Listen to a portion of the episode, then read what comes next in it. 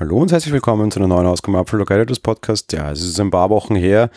Da hat sich auf dem iPad durchaus viel getan. Es ist immer wieder gängig bei Apple, dass sich mit einem Mid-Season-Update quasi überraschend viel an einem bereits gekauften oder bestehenden Gerät ändert iPadOS war quasi in der Mitte seines Zyklus. Wir waren bei 13.4 angekommen, was nicht heißt, dass sich dieses Jahr so viel dort getan hat, sondern eher das iOS 13, was auch iPadOS 13 betrifft, eine relativ große Katastrophe war. Und äh, ja, trotz allem mit Season oder zum Mitzyklus hat man dann durchaus noch einige interessante Features nachgereicht. Ein Feature, das mir seit tatsächlich zehn Jahren fehlt, ein Mauszeiger unter iPadOS. Da ist er endlich das iPadOS unterstützt Mäuse bzw. Trackpads. Ja, ich höre sehr häufig, das ist doch nur Trackpad-Support. Wir haben das auch immer wieder im Forum diskutiert.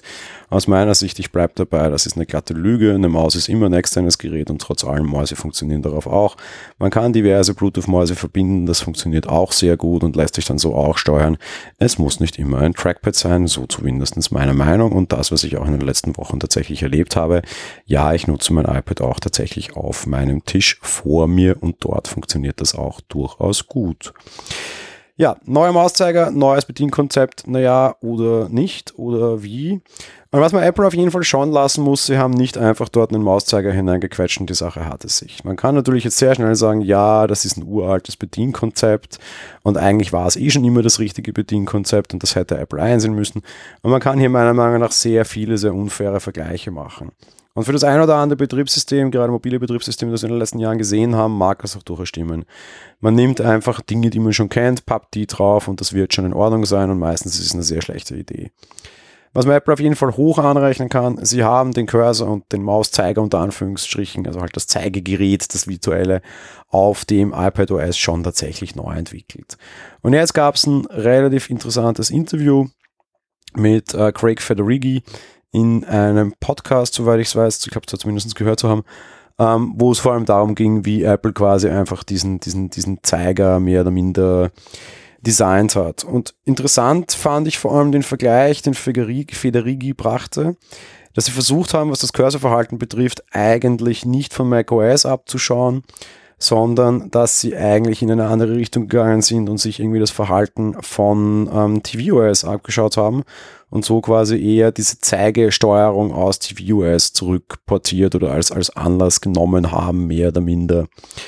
Das mag in gewissen Punkten stimmen, gerade wenn ich mir allerdings die Trackpad-Gesten anschaue, wo es durchaus eine unterschiedliche ähm, Implementierung gibt und etwas ist, was auf jeden Fall unter tvOS nicht gibt, wäre ich mir da jetzt nicht ganz so sicher. Aber ja, tatsächlich, der Zeiger fühlt sich ein bisschen mehr an oder fühlt sich schon auch ein bisschen so an wie dieses Pointing Device, das wir von tvOS kennen. Ich finde den Vergleich gar nicht so schlecht.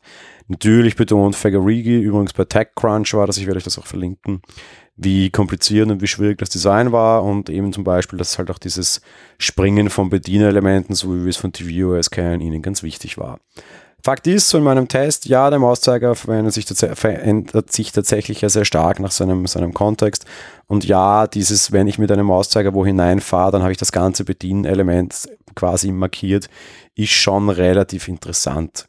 Ich weiß nicht, ob ich es bräuchte. Ich weiß nicht, ob das irgendjemand etwas hilft. Aber auf jeden Fall kann ich für mich jetzt nach ein paar Wochen sagen, es stört mich nicht.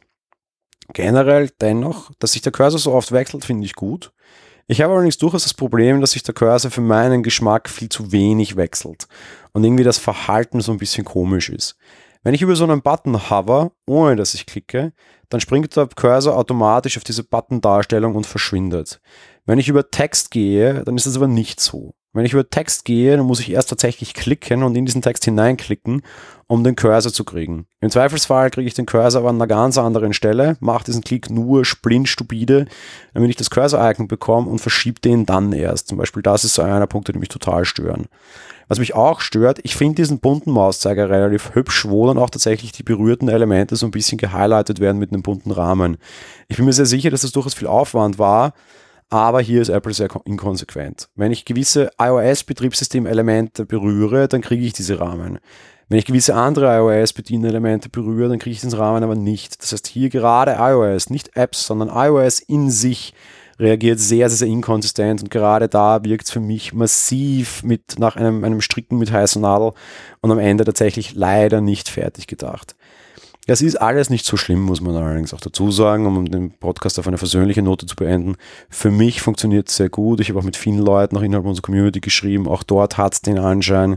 Und es war jetzt nur eine 13.4-Variante. Wir werden jetzt bald ein neues iPadOS sehen, ab 22. Juni sicherlich, wo von Haus aus quasi Cursor Support mitgedacht wurde und zwar richtig und nicht nur als Bedienhilfe.